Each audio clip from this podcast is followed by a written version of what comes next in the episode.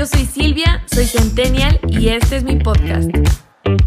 Aquí hablamos de nuestras experiencias, lo que no se comparte en redes sociales o lo que terminas googleando porque no logras entender bien. No soy experta, pero soy sobreviviente. Y te comparto los retos que personas que como tú y como yo vivimos diariamente. Esto es Experiencias Centennial. ¿Cómo están? Bienvenidos a Experiencia Centennial. Mi nombre es Silvia y como siempre es un placer y un honor estar un jueves más con ustedes. El día de hoy estoy muy emocionada por el tema que vamos a platicar, pero sobre todo por las personalidades que nos acompañan el día de hoy. Mis queridos amigos, el buen César y el buen Dani. Digan hola. Hola. Hola. ¿Cómo está? Este, bueno, ya en serio, muchas gracias por aceptar y por apoyarme con este episodio.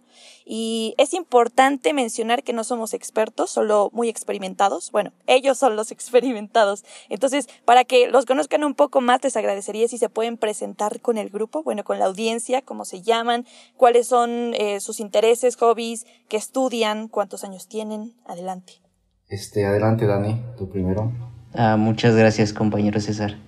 Este, bueno, mi nombre, como ya lo mencionó, este, mi compañera, me llamo Daniel, Daniel Martínez, este, estudio finanzas y banca, tengo 23 años y este, pues bueno, dentro de mis intereses, eh, dentro de lo profesional o de lo que va de mi carrera, me gusta mucho la parte del análisis de, en las empresas, en el análisis bursátil, también toda la parte de las noticias y este me fascina mucho cómo puede mejorar una empresa por medio de números o por medio de, de, las finanzas, ¿no?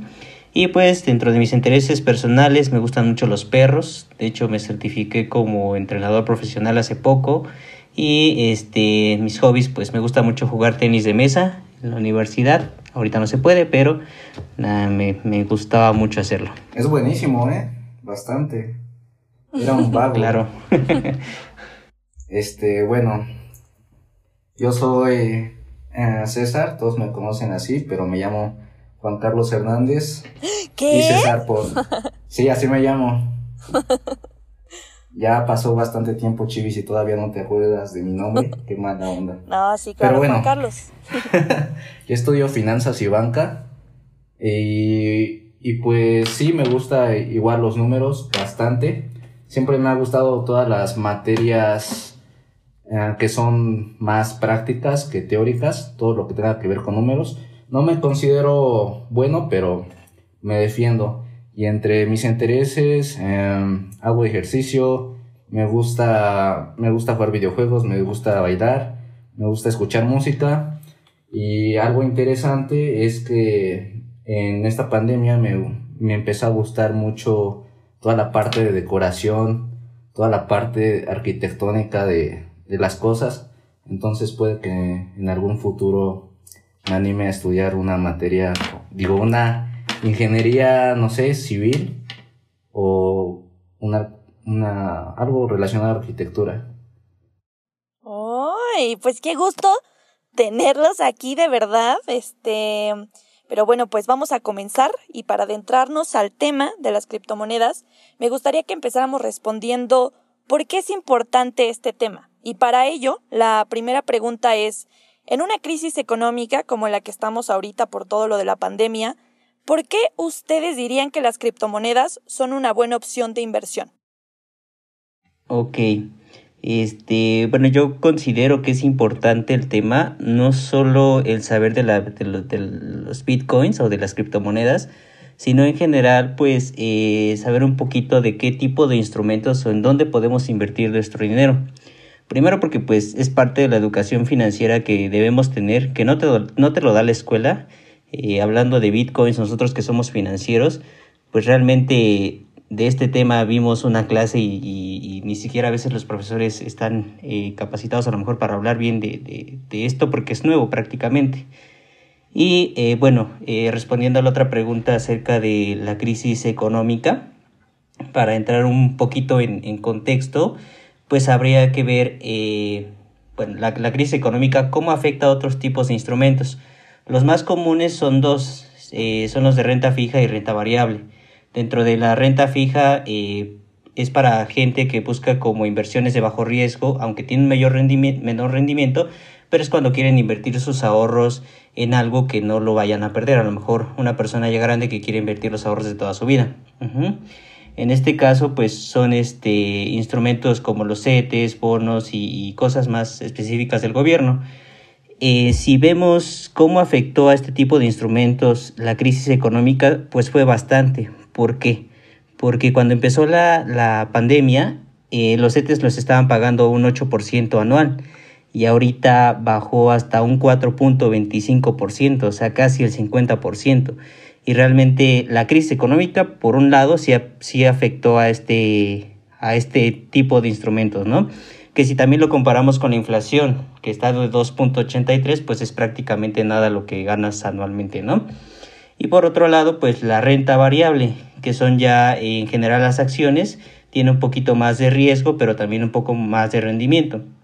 Y pues es en la renta variable pues es como las dos caras de la moneda, ¿no? Hay empresas que gracias a la pandemia pues eh, no les fue tan bien, pero hay empresas que les fue muy bien, como por ejemplo vemos el caso de Amazon, ¿no?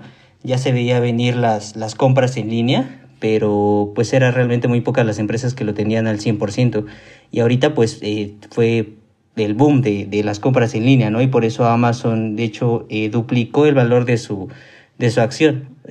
Quiere decir que si eh, el año pasado costaba 150, hoy está en más de 350 pesos, por ejemplo.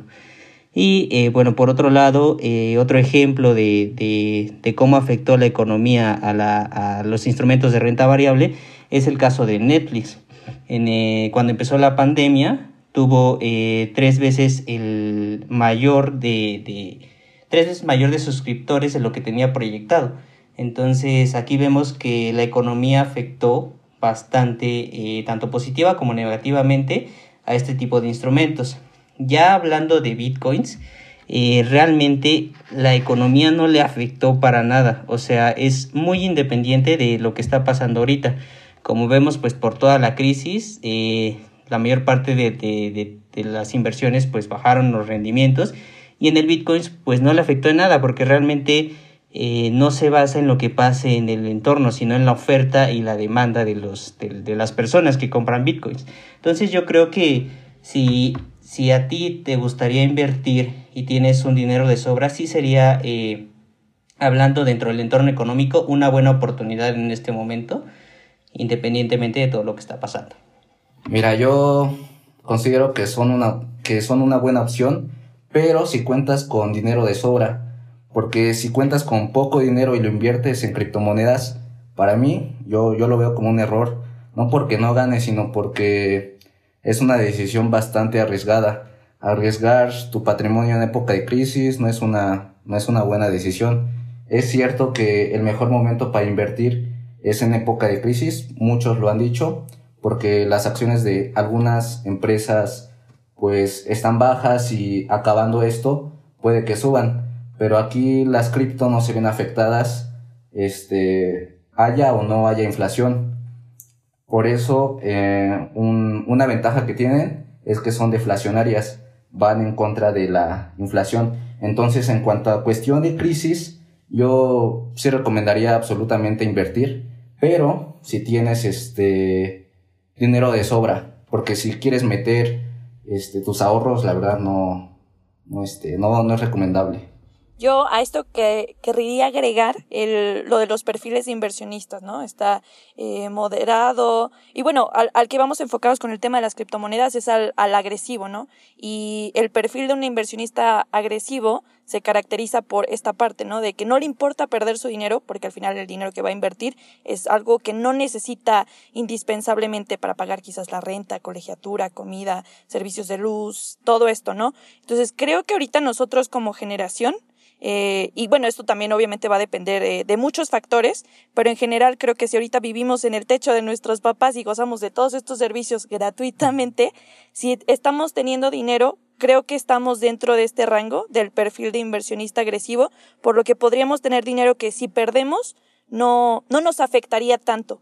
Pero al contrario, si le sacamos rendimientos, si le sacamos eh, ganancias, pues nos iría súper bien, ¿no? Porque estaríamos teniendo dinero extra que no nos están dando nuestros papás y nosotros nos estamos haciendo de un patrimonio. Entonces, eso es mm, como un argumento que yo tendría para decir, creo que por nuestra edad y por la condición de que aún dependemos de nuestros padres, o más bien ellos nos mantienen, eh, creo que somos aptos para empezar a ver qué onda con las criptomonedas.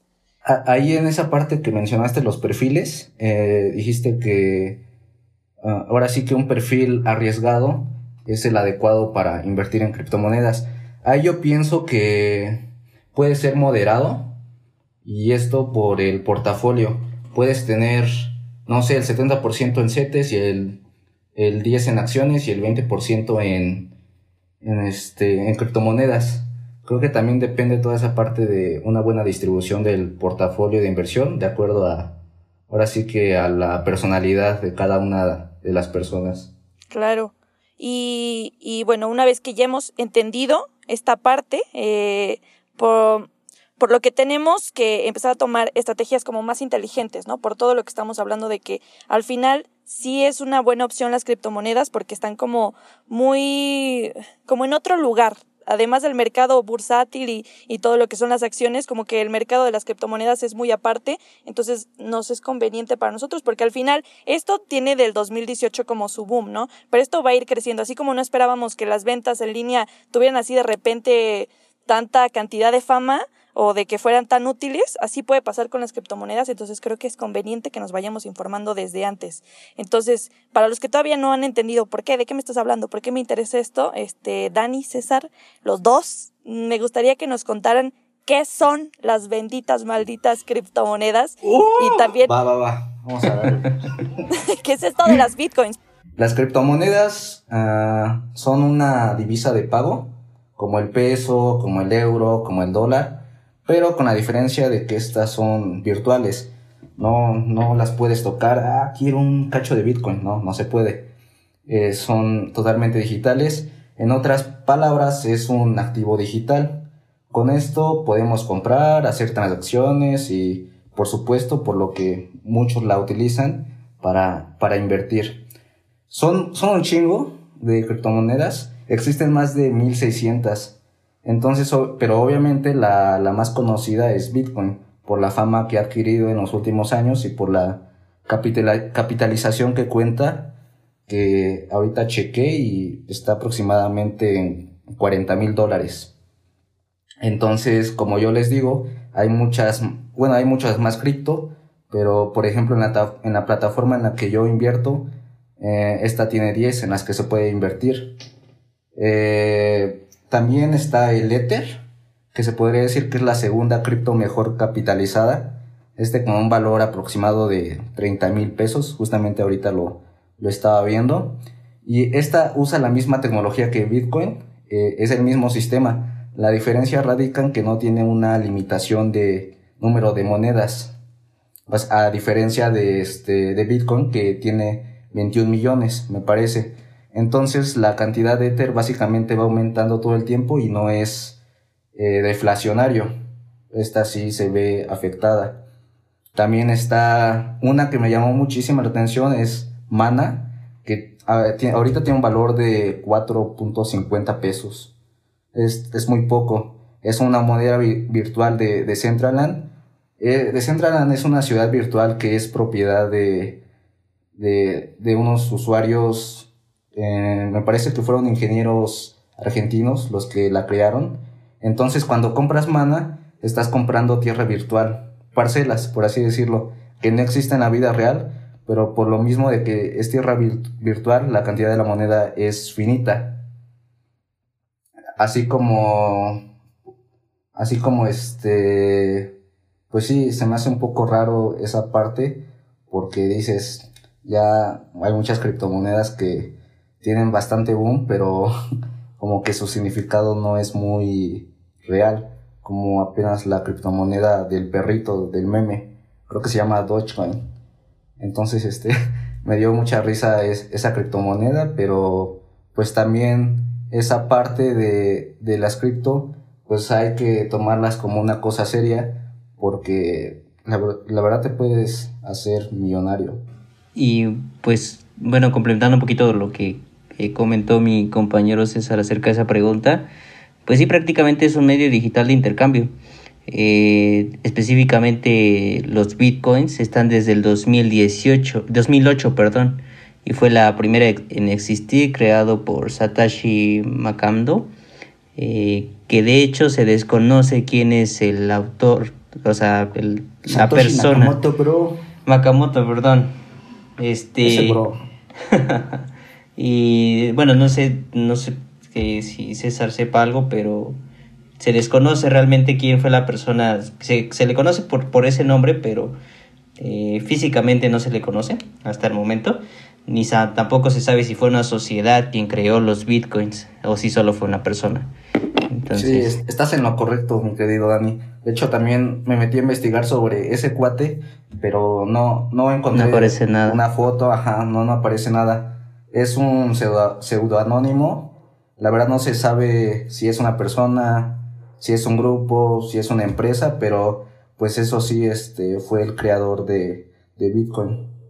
Uh, qué caray. Para seguirlo en Instagram.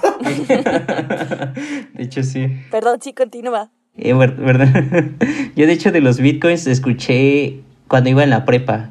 Fue la primera vez que escuché de los bitcoins. Nadie hablaba de los bitcoins, pero eh, ni siquiera como un método de inversión. Era en esa ocasión en una clase en la prepa de informática vimos la parte de la deep web y este y de hecho era la moneda con la que se pagaba para los servicios que ofrecen ahí, ¿no? Entonces, pues en ese tiempo sí era muy, muy desconocida. Ahora en el 2008 me imagino que mucho más, pero pues la gente que invirtió en esos tiempos, pues ahora va- tiene bastante, bastante dinero, la verdad.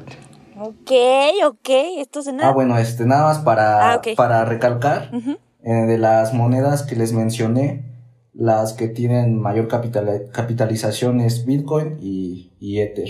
Son las más importantes. Y de hecho, nada más, yo, en lo personal, nada más este, invierto en esas dos. Invertí como 10 pesos en, en Mana, simplemente porque me llamó la atención todo eso del concepto de que se basa en unos, no, ay, no sé cómo se llama la empresa, pero es algo de videojuegos. Entonces, este, el concepto de que puedes comprar parcelas digitales está como algo novedoso, ¿no? Y loco. Pero nada más invertí como 10 pesos en, en mana. Loquísimo, loquísimo y me encanta, pero si tú escucha, después de oír esto, aún piensas como, "Mm, pues suena cool, o suena chido, pero no gracias, o la verdad ni siquiera les entendí, bueno, este, creo que esta pregunta ayudará a que entiendan un poco más sobre esto. Entonces, chavos, ¿nos pueden decir cuáles son las ventajas y las desventajas de las criptomonedas? Ok, este, dentro de las ventajas, pues, bueno, es una ventaja y una desventaja la, la alta volatilidad que tienen, ¿no? Porque tanto puedes ganar mucho en un día como en un día también puedes perder mucho. Entonces, es una eh, cara de, una moneda de, dos caras, por decirlo así. Por otro lado, una ventaja, pues, es que son eh, globales. eh, puedes comprar con bitcoins aquí en México y en otros países. De hecho, ya hay hasta cajeros de, de, bitcoins. Entonces, pues es una moneda que puedes ocupar en todo el mundo. Eh, por otro lado, pues es muy segura debido, en el, segura en el término de la tecnología que ocupan, en la parte del blockchain. Es este es una tecnología muy muy avanzada que no se puede eh, digamos que falsificar los bitcoins entonces pues también es una ventaja dentro dentro de comprar bitcoins no Bueno, antes que nada, de hecho, ahorita que mencionas el blockchain, hay un libro, igual se llama Blockchain, no sé cuál se, quién sea el autor, pero dicen que está bastante bueno. Más como recomendación. Yo no lo he leído, pero este, Sí, sí, pronto sí. Lo, me lo voy a echar para, para ver qué tal. Sí, porque Bueno, como en- tal graba Ajá. todo, ¿no? O sea, va, cada vez que la moneda va de un lugar al otro, va guardando esa información como un registro de todas las partes donde pasa. Entonces, cualquier persona que esté haciendo cosas como maliciosas, este, pues sabremos, sabremos dónde está la moneda eh, y a, a dónde va si te llegó de las manos de alguien malo. O esta parte que dices no se puede falsificar. O sea, como tal, sabes quién, quién la creó.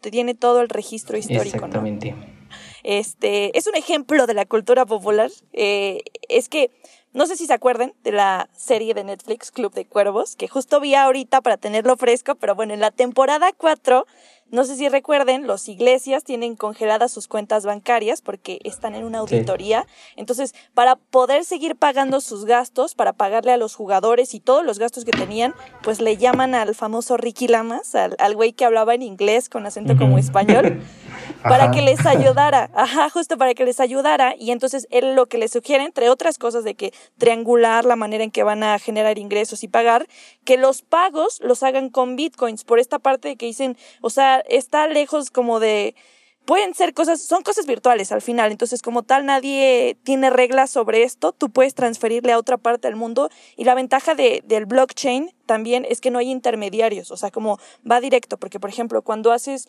una transferencia a otro país hay comisiones ahí, a lo mejor incluso PayPal luego tiene comisiones o la diferencia de las divisas y la, las criptomonedas mantienen su valor, bueno, no, ¿verdad? Por la volatilidad y esta parte, pero, pero o sea, como tal, no te van a cobrar por diferencia de, de, de, divisas, por ejemplo. Eh, bueno, creo que es una genialidad porque justo le resolvió el problema a las iglesias. Entonces, no sé ustedes qué opinan. Pero ahorita que mencionaste de PayPal, uh, la verdad no sé cuánto, cuánto cobran de comisión, ¿ustedes saben? Es que yo, yo no lo utilizo. Yo tampoco. No, la verdad no sé cuánto me cobran de comisión, pero sí sé que cobran una comisión y que cuando haces compras como o mandas dinero a otros países, también ahí hay, pues de ahí ganan ellos, básicamente. Entonces, siempre hasta en un banco, igual si pasas a otra tarjeta, si no tienen como convenio con otros bancos, te cobran comisión. Entonces, la ventaja de las bitcoins es que no existen esos intermediarios y puedes mandar a todo el mundo, como dice Dani, ¿no? A cualquier parte del mundo. eso está bueno. Ahora sí, bueno, si quieren, este... las desventajas. Yo quería mencionar una ventaja también. Ah, perfecto. Más, más, bueno, para emocionarnos más. Claro, claro que sí. Bueno, una ventaja también es la que puedes guardar tu dinero digitalmente, sin necesidad de ir al, al banco, lo puedes guardar personalmente como si fuera efectivo. Para mí es muy práctico, o sea, tenerlo acá en tu, en la plataforma de, de Bitso, que es la que utilizo. Aquí tengo, puedo checar cuánto tengo de, de bitcoins en mi celular, en mi computadora, entonces esa parte es la, yo considero que es una ventaja a comparación de otras. Y también puedes hacer todas tus transacciones de forma rápida y segura. Ah, y ahorita que mencionaste de las condiciones, eh, aquí en Bitcoin las condiciones son muy bajas. El envío del dinero sí tiene un costo, pero es de menos del 1%. Que a diferencia de otras instituciones o plataformas, su costo, su costo sí es bastante elevado. Entonces es demasiado barato enviar dinero con, con Bitcoin. Y la otra que también ya les había mencionado al principio es deflacionaria. Para, lo, para los que no sepan, la inflación es la subida de, de, precios en productos y servicios. Un claro ejemplo sería el de, el de las papas, ¿no? Y el de los chetos. Antes, ¿cuánto te costaban los chetos? ¿Cinco pesos o cuatro? Cinco pesos. Ajá, como cinco pesos. Y no recuerdo uh, ahora como cuánto valen, ¿12? Hace mucho que ya no las consumo. Desde que subieron los 10 pesos dije, no, ya Y no es que yo compro puro paquetazo, ya sabes, y valentones. Entonces, supongamos que están como en sus 12 pesitos, me parece. Entonces, con el dinero que tienes, ahora te alcanza para unas papas, que a diferencia de antes, te alcanzaba para dos. Eso, pues, es la inflación. Ya, este, con el, no sé, con 12 pesos, ya no compras uno, ya compras dos. Es el aumento de, de precio de bienes y servicios. Entonces, al ser Bitcoin deflacionaria, no se ve afectada por la inflación, no afecta el precio, es una ventaja que, que tiene. Y también está la parte de seguridad y transparencia. No se pueden falsificar, no puede haber doble gasto y no se puede regresar una transferencia una vez que ya, que ya está hecha. Aparte se puede rastrear el, dinero y las transacciones por, por el sistema blockchain, que ahorita se las voy a mencionar. Bueno, en... Listo, y bueno, por otro lado, la, las desventajas que no las, las hemos mencionado, pero bueno, como comentaba, igual la volatilidad es una ventaja y una desventaja, porque así como puedes ganar, puedes perder, ¿no?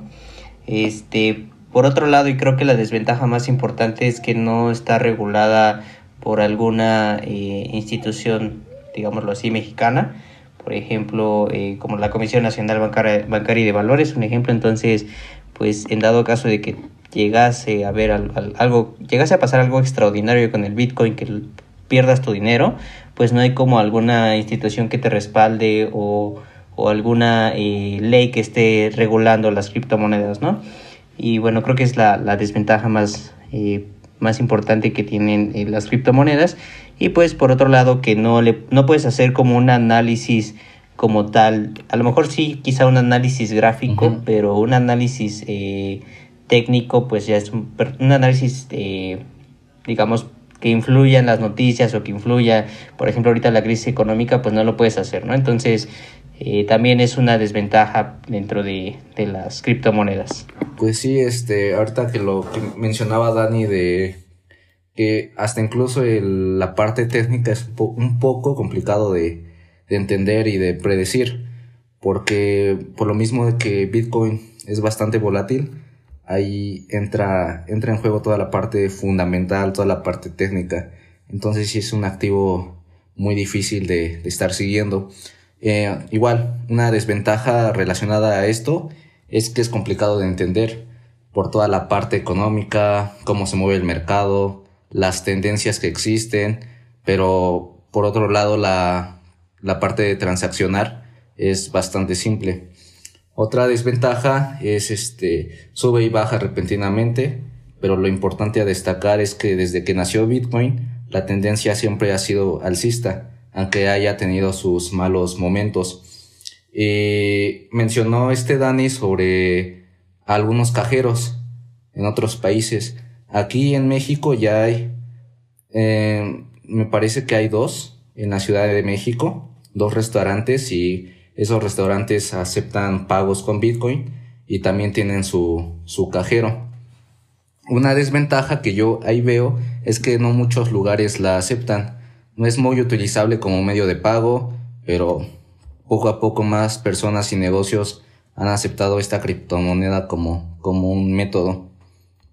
Y también es que es irreversible. Si tú al momento de enviar dinero o hacer transacciones te equivocas, en algún número, en algún dato, no hay forma de recuperar o corregir el movimiento.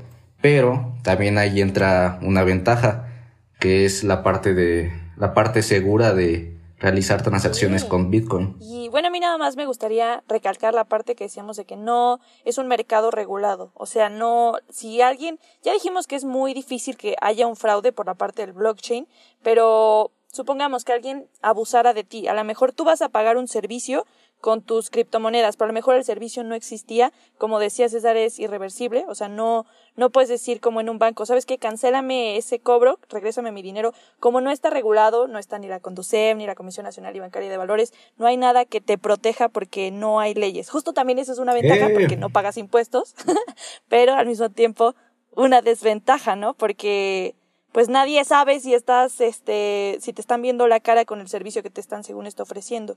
Sí, eso es lo malo de que no está regulado por ningún ente institucional, por la parte del gobierno, por ah, algún banco, y otra por parte, la Comisión Nacional Bancaria de Valores. Ajá, por ejemplo, la Conducef, eh, o, o, por ejemplo, las fintechs, ¿no? Todas esto, lo que les comentaba en algún episodio de los neobancos, hay leyes que te protegen del ahorro bancario, por ejemplo, eh, si la empresa llegara a quebrar, pues tienes un porcentaje como seguro. Tú, te van a regresar quizás no todo tu ah, dinero, hay un porcentaje, hay un tope, pero sí te van a regresar parte del dinero que hayas metido en esto. En, en el mercado de las criptomonedas, por lo mismo de que no está regulado, pues puedes perder tu dinero si de repente la criptomoneda deja de existir. Entonces, esa también es otra desventaja. Yo, yo en la plataforma, ahorita que mencionas eso, en la plataforma en la que estoy invirtiendo se llama Bitso. Es igual de criptomonedas, está Bitcoin, está Ether, está Mana, está este Litecoin. Entonces, ahí, si no me recuerdo, en lo que leí de los términos y condiciones, eh, es un broker. Entonces, puede que, que lo hackeen. No va a faltar algún día que quieran hackear este, esa página. Pero en caso de que te la hackeen, eh, nada más puedes perder el 15% de tu ganancia. Exacto. O de lo que tengas ahí registrado en tus criptomonedas. Es una, eh, es una ventaja. Oh, entonces, chequen Bitso, anoten Bitso, es la que voy a descargar para hacer mis transacciones con cripto. Ok, y bueno, ya lo dijimos, ya lo hemos comentado, pero creo que es importante igual eh, recordarlo, ¿no? Y es una pregunta que creo que nos debemos hacer siempre que queramos invertir en lo que sea. ¿Qué onda con la seguridad? ¿Qué me protege? Entonces, amigos, ya lo dijimos, pero ¿es seguro invertir en criptomonedas? Eh, ¿Qué me garantiza que mi dinero va a estar a salvo? Nada más por no dejar pasar. Híjole, ¿qué puedo decir? No, pues eh, mira, la seguridad es algo que caracteriza a las criptomonedas, pienso yo, porque muchas de estas están respaldadas por el sistema blockchain. Ya lo había mencionado, pero ahorita lo voy a explicar. Este sistema eh, blockchain es un conjunto de computadoras que registra operaciones de las criptomonedas. Entonces supongamos que yo vendo mi casa y me la, me la pagan en cripto. Entonces esa operación, la transferencia de criptomonedas queda registrada en toda la red es decir, todas las computadoras saben que eso ocurrió y pues eso me da seguridad y evita intermediarios como, como los bancos. Lo que le da el respaldo a la criptomoneda es ese blockchain, el hecho de que quede asentada la operación y que muchísimas computadoras reconozcan el movimiento hace de, la, de Bitcoin, de las criptomonedas, que sea seguro. Es mm, como si destruyes una computadora, no puedes destruir el Internet completamente. Entonces, esos datos, por más que los quieras eliminar, se quedan guardados en las tantas, en las tantas computadoras que conforman el, el sistema blockchain. Ok. Eh, y este, bueno, eh, complementando un poquito lo que, lo que comentaba César, por ese lado, pues sí es, este, hay una cierta seguridad, ¿no? Pero ya lo que habíamos comentado, pues no está regulado por ninguna institución, ¿no? De hecho, hace rato mencionabas que eh, hay como ciertas leyes que te protegen cuando una empresa llega a quebrar, ¿no? Inclusive hay un, eh, una entidad que es el IPAP, que es el Instituto eh, de Protección al Ahorro Bancario, y esta es, esa es la empresa, de hecho es en México, este, este, este organismo salvó a que México no le pegara tan fuerte la crisis en el 2008, ¿no? Entonces, que bueno, viéndolo por otro, por ese lado, eh, hubo un caso muy sonado de una Sofipo que se llamaba Ficrea, que igual este defraudó a mucha gente, mucha gente perdió su dinero y pues bueno, viéndolo de este modo está el IPAP, ¿no? Pero realmente hay gente que todavía ni siquiera recupera sus ahorros, entonces pues igual, o sea, en ambos lados no hay como tal la seguridad pero pues sí, yo creo que por la parte de la tecnología y todo el proceso que hacen con los bitcoins, sí sería, eh, entre comillas, seguro invertir. Ok, ok. Entonces, eh, otra pregunta, eh, así de, brote, de bote pronto, perdón. Supongamos que mi moneda se devaluara, como justo decíamos en, en la pregunta 1. ¿Ustedes qué dicen? ¿Qué es mejor? ¿Que compremos dólares o bitcoins? Pues es que es las dos caras de las monedas, ¿sabes? Porque, por ejemplo, en los dólares puedes hacer un análisis más profundo o el por qué se está dando esta devaluación, ¿no? Y en los bitcoins, pues lo único que le afecta es la oferta y la demanda. Entonces, este, pues yo creo que igual si, si este, si te, como lo comentábamos, igual en la pregunta eh, uno, si te sobra eh, el dinero, como ahorita nosotros estamos jóvenes, no tenemos responsabilidades o no tenemos, este, eh, digamos, cubrir con algo eh, fijo, pues sí, pues sería buena opción a lo mejor invertir en dólares y invertir en bitcoins.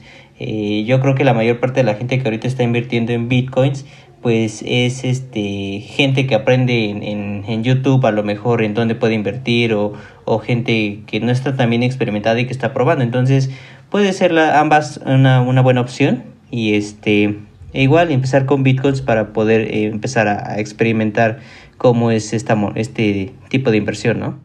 Pues igual nada más para agregar en lo que dijo Dani, eh, pienso, pienso lo mismo.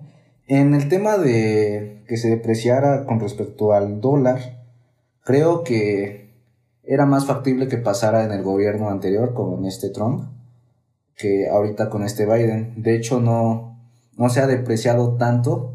Ahora no está, no sé, a 25, a 23, 23 pesos el tipo de cambio a que, que ahorita. No sé, creo que está en 19 o en 20 pesos. Entonces esa parte no lo veo tan arriesgado, pero tampoco lo veo así como de, ah, hay que invertir en dólares. No creo que sea ahorita conveniente.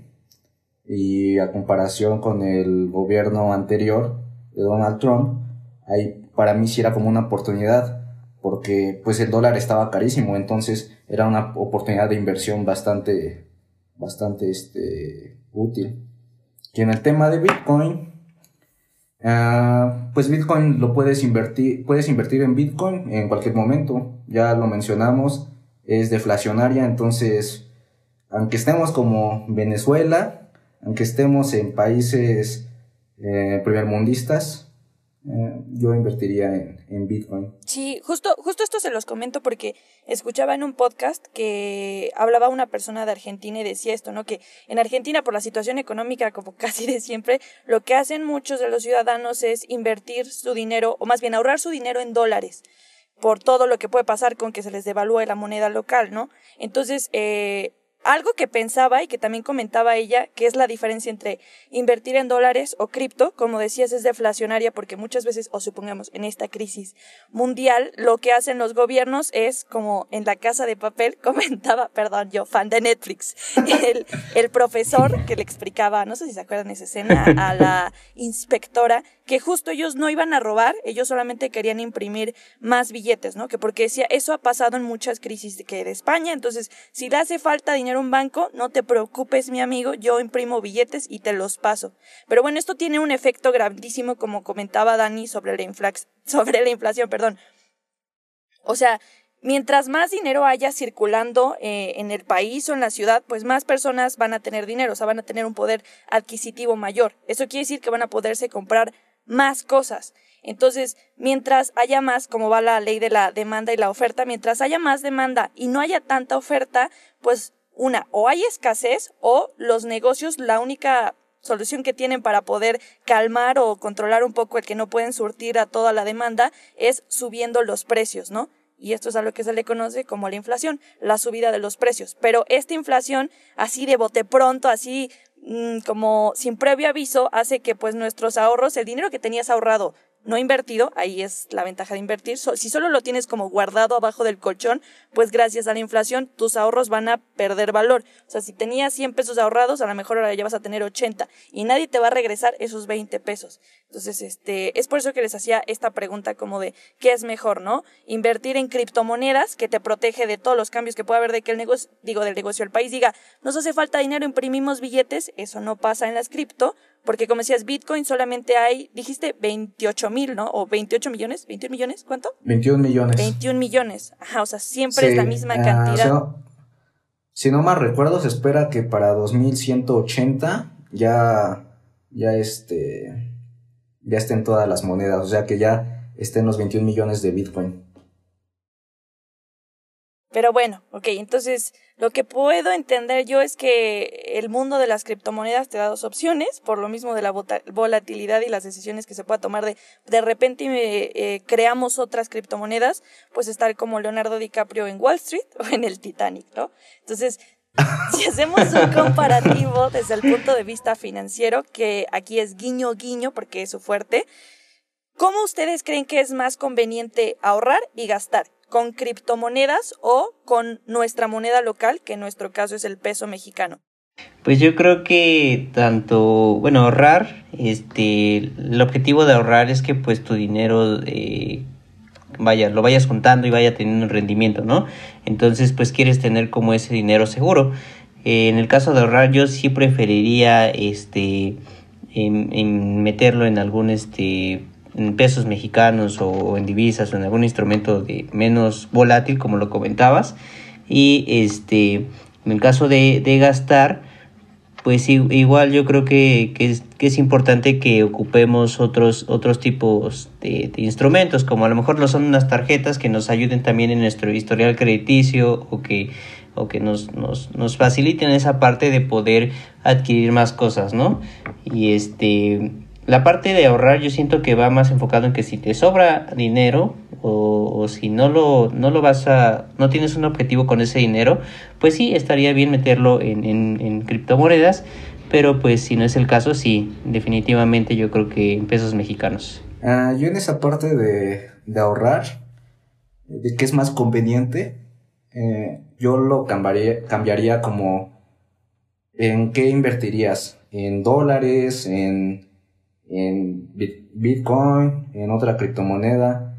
Esa parte de ahorrar, yo no ahorraría en, en criptomonedas porque sí son, sí son bastante volátiles.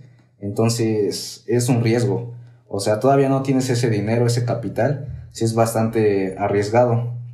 Pero una vez que ya tienes el capital, que ya sabes lo que vas a, vas a invertir, ah, pues ya, allá tomas la decisión si lo quieres invertir en acciones, si lo quieres invertir en, en CETES para vernos un poquito más este, conservadores, si lo quieres eh, invertir en Bitcoin, ahí ya estaría.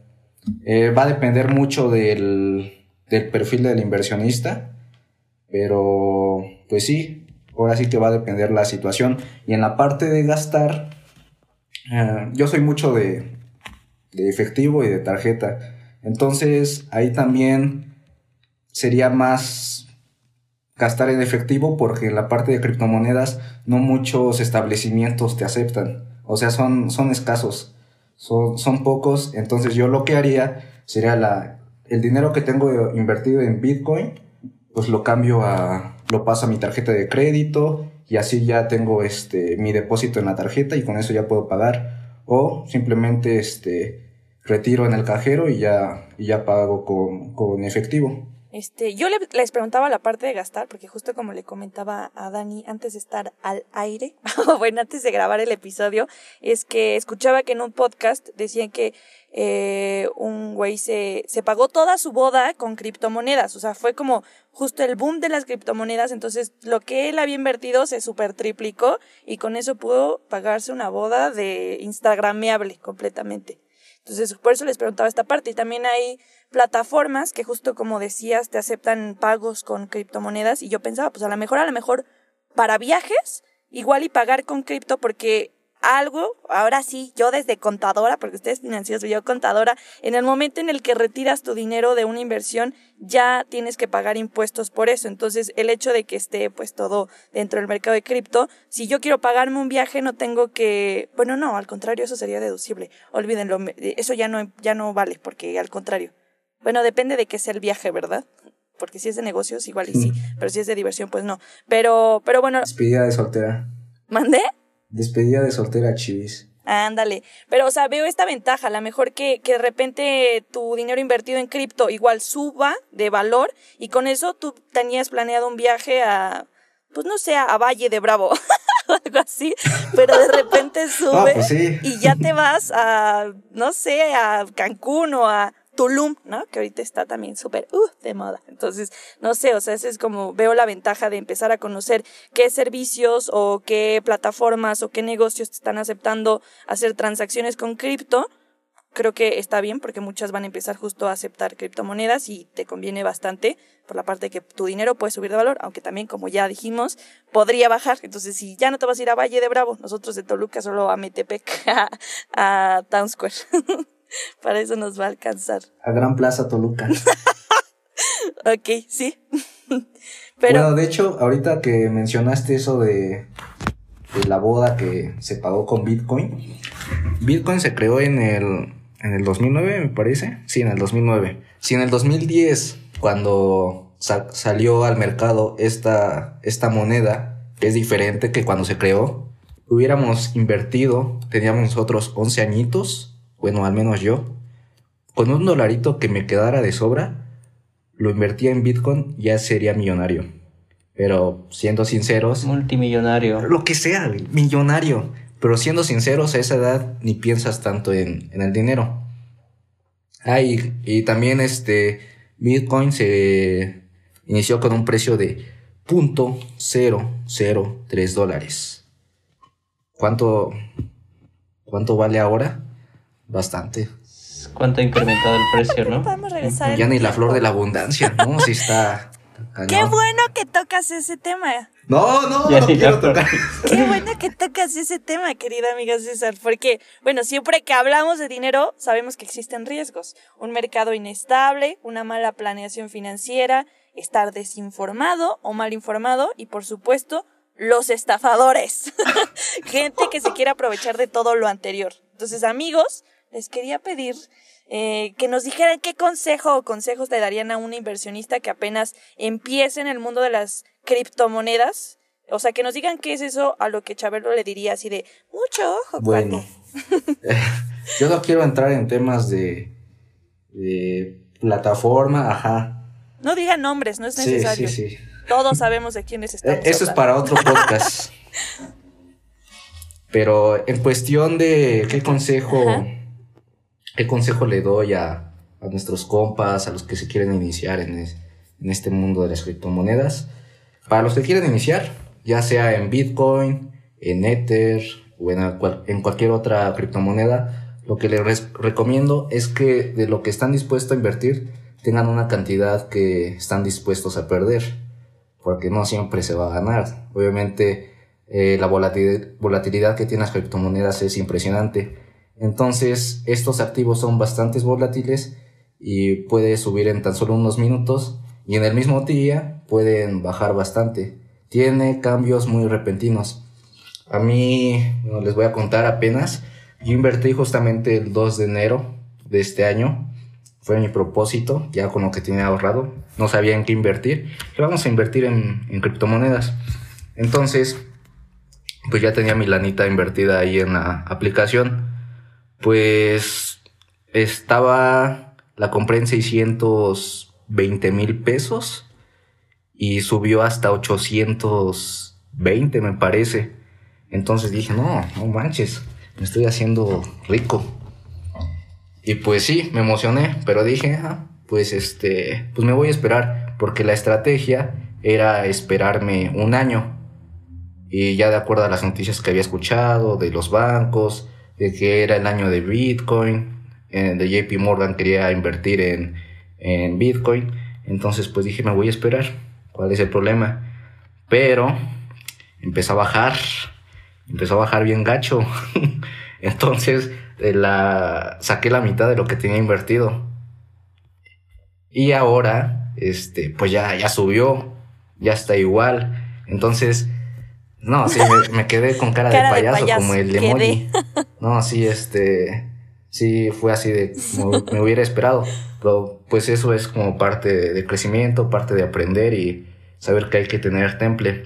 A lo que voy con esto es que hay que tener la, la cabeza fría, ya sea al subir o al bajar del precio. Porque cuando sube, tendemos a, a vender. O sea, está, la compraste a 600 ahora está en 800, órale, la voy a vender para este, tener mi ganancia. Pero nos podemos esperar a que suba más el precio y ganar más.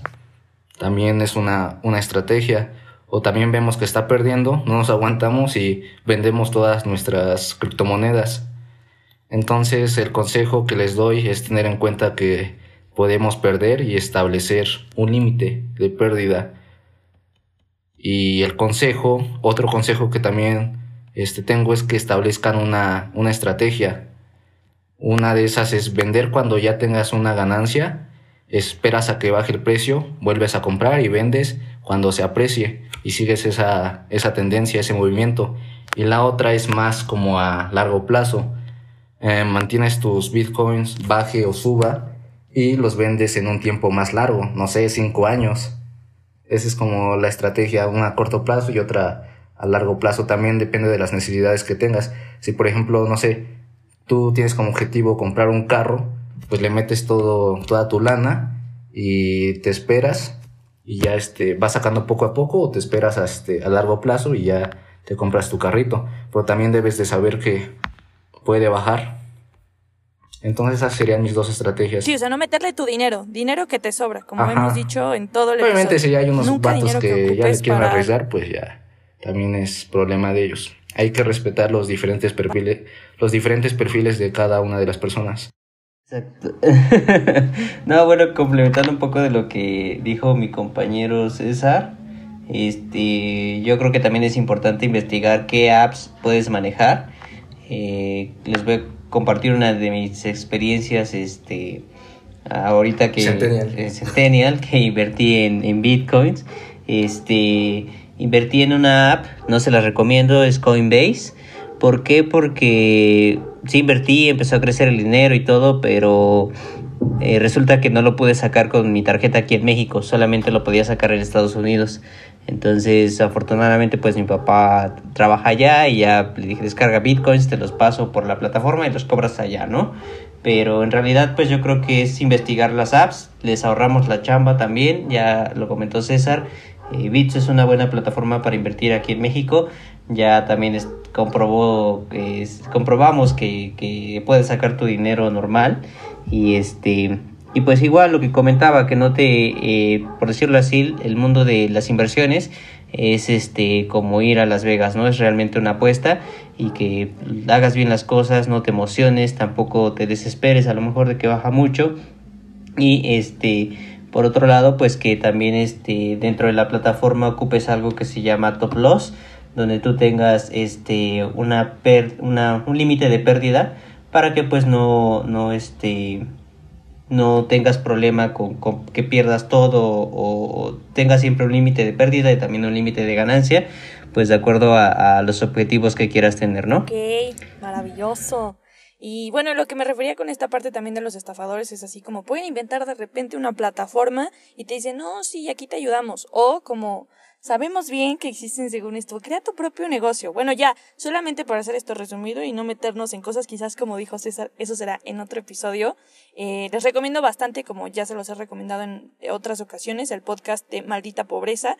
Y en su último episodio hablan justo de este tema de las estafas. Entonces, ya, para, en pocas palabras, desde que alguien te dice, invita a otras dos personas o comparte tu negocio con otras dos personas, la manera en que quieras llamarle, pero que te pidan a, que metas a más personas a eso, pues en pocas palabras, tú eres el producto, no hay nada más, lo, lo que están sacando ahí de dinero es tú que estás haciendo la publicidad y al mismo tiempo el producto. Mira, yo gané dinero. O sea, aquí lo único que se está logrando es quitarse el dinero como en cadena. O sea, ellos te dan su dinero, luego ellos le quitan su dinero a otra persona y así. Y esto va a parar hasta que una persona de repente ya no pueda dar dinero y ahí se cae la pirámide.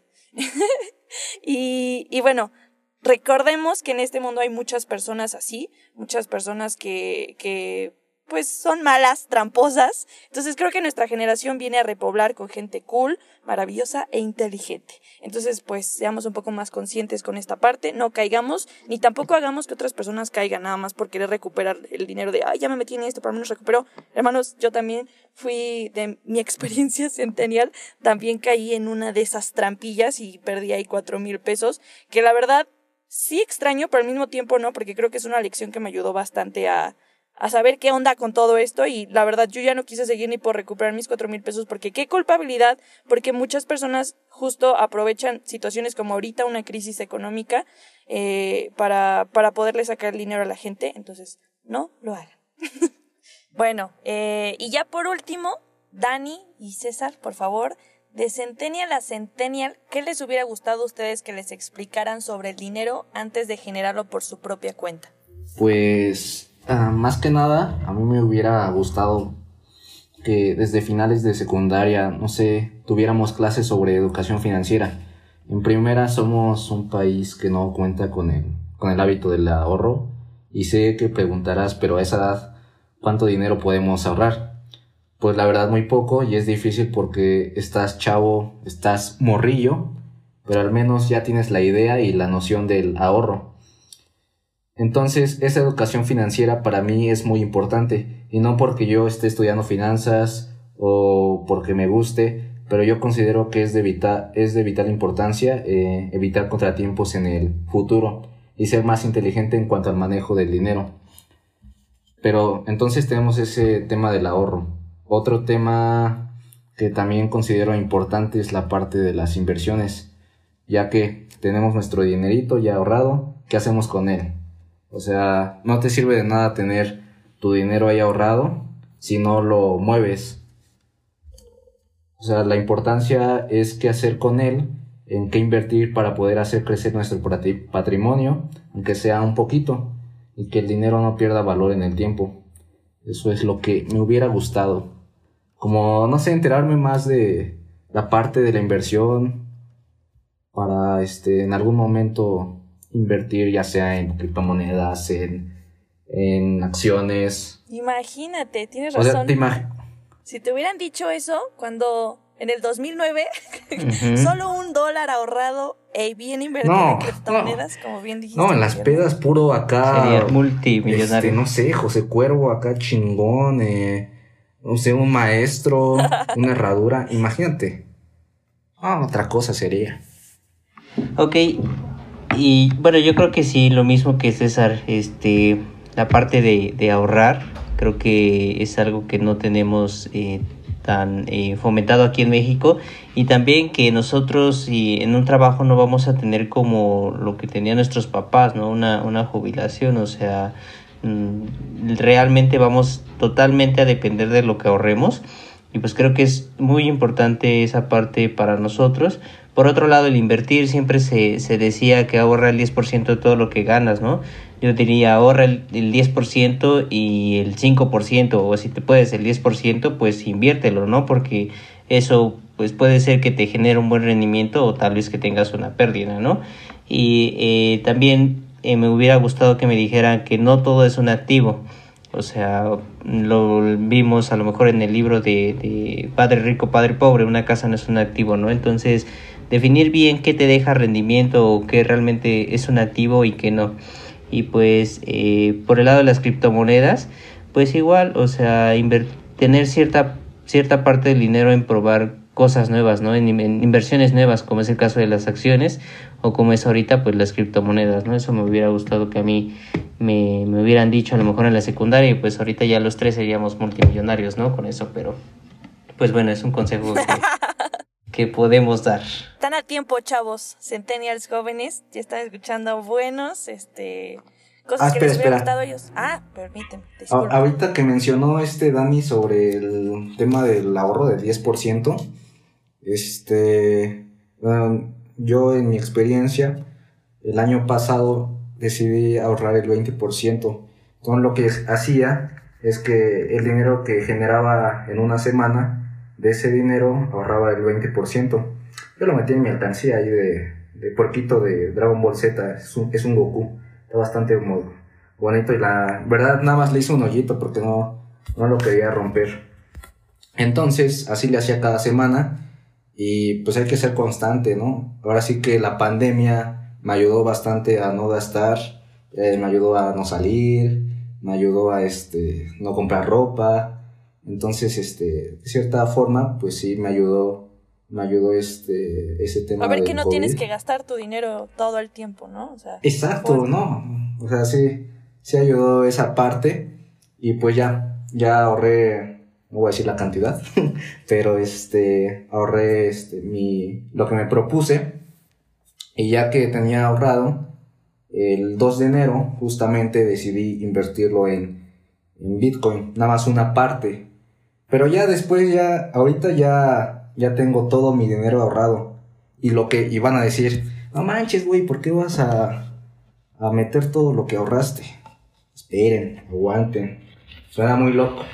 Pero este, yo hice una parte que se llama Stop Loss, que te lo permite la aplicación de Bitso, porque pues no es la misma, la misma interfaz que tienes en el celular que la que tienes en, el, en la computadora. En la computadora te dan varias opciones, como el análisis técnico, que la verdad este, yo quisiera meterme un cursito porque sí me falla un poquito esa parte y es bastante complicado.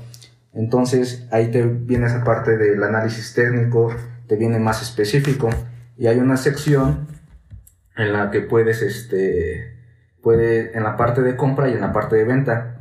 Entonces yo lo que hice fue eh, hacer un stop loss.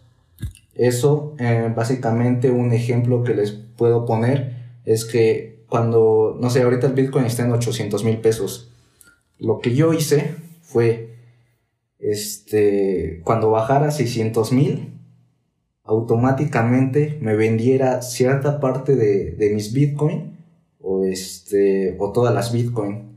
Entonces, yo ya no tengo que estar preocupándome en checar ya sea cualquier hora, porque la primera semana que empecé a invertir, manches, si te vuelves bien adictivo, es como un vicio. Yo, yo, fuera de broma, yo me desperté como tres días a las 3 de la mañana en ese tiempo que estaba subiendo, porque sí me emocionó bastante cómo estaba subiendo y, y neta sí te haces bastante adictivo. Entonces ya me desperté esa hora y dije, no manches, está, ya está bajando. Y sí, este, no pude dormir así como tres días.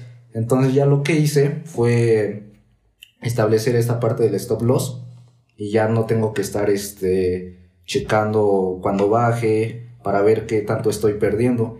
Ya hice mis cuentas y ya cuando estén 600 mil es lo, lo máximo que voy a estar dispuesto a perder. Entonces esas herramientas te ayudan bastante para que no estés ahí preocupado. Y pues mi tendencia es a largo plazo, no hay problema. Si baja a tal este a 600 mil, pues ya que automáticamente me las venda. Y también puede ser en la parte de compra que, no sé, cuando baje a 500 mil, te compre cierta cantidad de Bitcoin.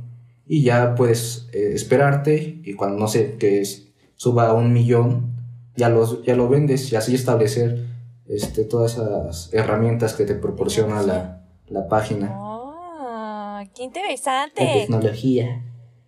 La tecnología de las cosas. Pues muchísimas gracias. La verdad, me encanta, me encanta todo esto que nos están compartiendo. Muchas, muchas gracias por su tiempo. Y, y bueno, muchas gracias por compartir conmigo esta bella velada. este, y también gracias por su amistad, amigos. Gracias por su apoyo en este episodio. No sé si quieran agregar algo más, eh, no sé, que lo sigan en Instagram, en LinkedIn o en sus correos para más Godín. si quieren recomendar algo también. Este, yo sí quisiera que, que me sigan en LinkedIn para que me ayuden a difundir mi CV, ¿no? Y me den una chambita. Está escaso eso. O sea, yo, yo sí quisiera esa parte. En Wall Street. en lo que caiga. A mí me pueden encontrar en Facebook como Daniel Martínez. De, de hecho, de como un año lo mantuve cerrado, pero ya lo abrí.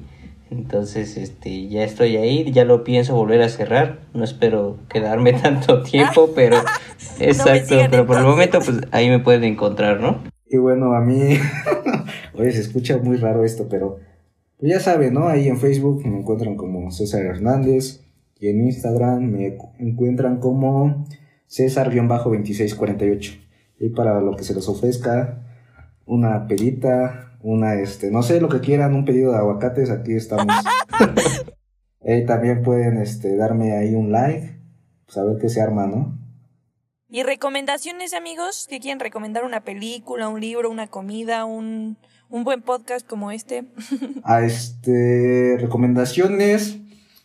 Ah, pues, eh, no sé si ya las vi ya vieron, pero a mí me gustó bastante la serie de Mandalorian. Se las recomiendo bastante. Esa, esa serie estuvo, estuvo muy buena. Y este, yo recomiendo, bueno, me gustó mucho, me quedé muy, muy, muy picado con la serie de Dark.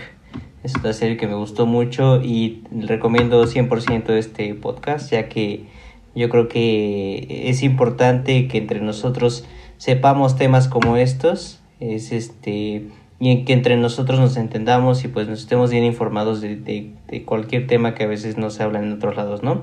Súper recomendado, súper recomendado a la conductora Chivis. Escúchenla, entonces... Ay, qué bonito. Muchas gracias. Ay, y ya se me iba a olvidar. ¿Con qué hashtag compartirían este episodio? Porque ese va a ser el nombre de, del episodio. ¿Cómo le pondrían? Hashtag lo llamaríamos hashtag criptoamigos. Ok, ok, me encanta. Entonces, eso sería ya todo por este episodio. Gracias a los criptoamigos una vez más y gracias a ustedes por escucharnos. Un placer estar, haber estado en tu podcast, Chivis. Muchas gracias por el agradecimiento, por todas las cosas buenas que nos has proporcionado. Gracias por el tiempo y la invitación y, y por pasar un rato también entre amigos. Gracias. Nos estaremos escuchando el próximo jueves en 15 días. Eh, así que bonito jueves también el día de hoy. Les amo. Bye.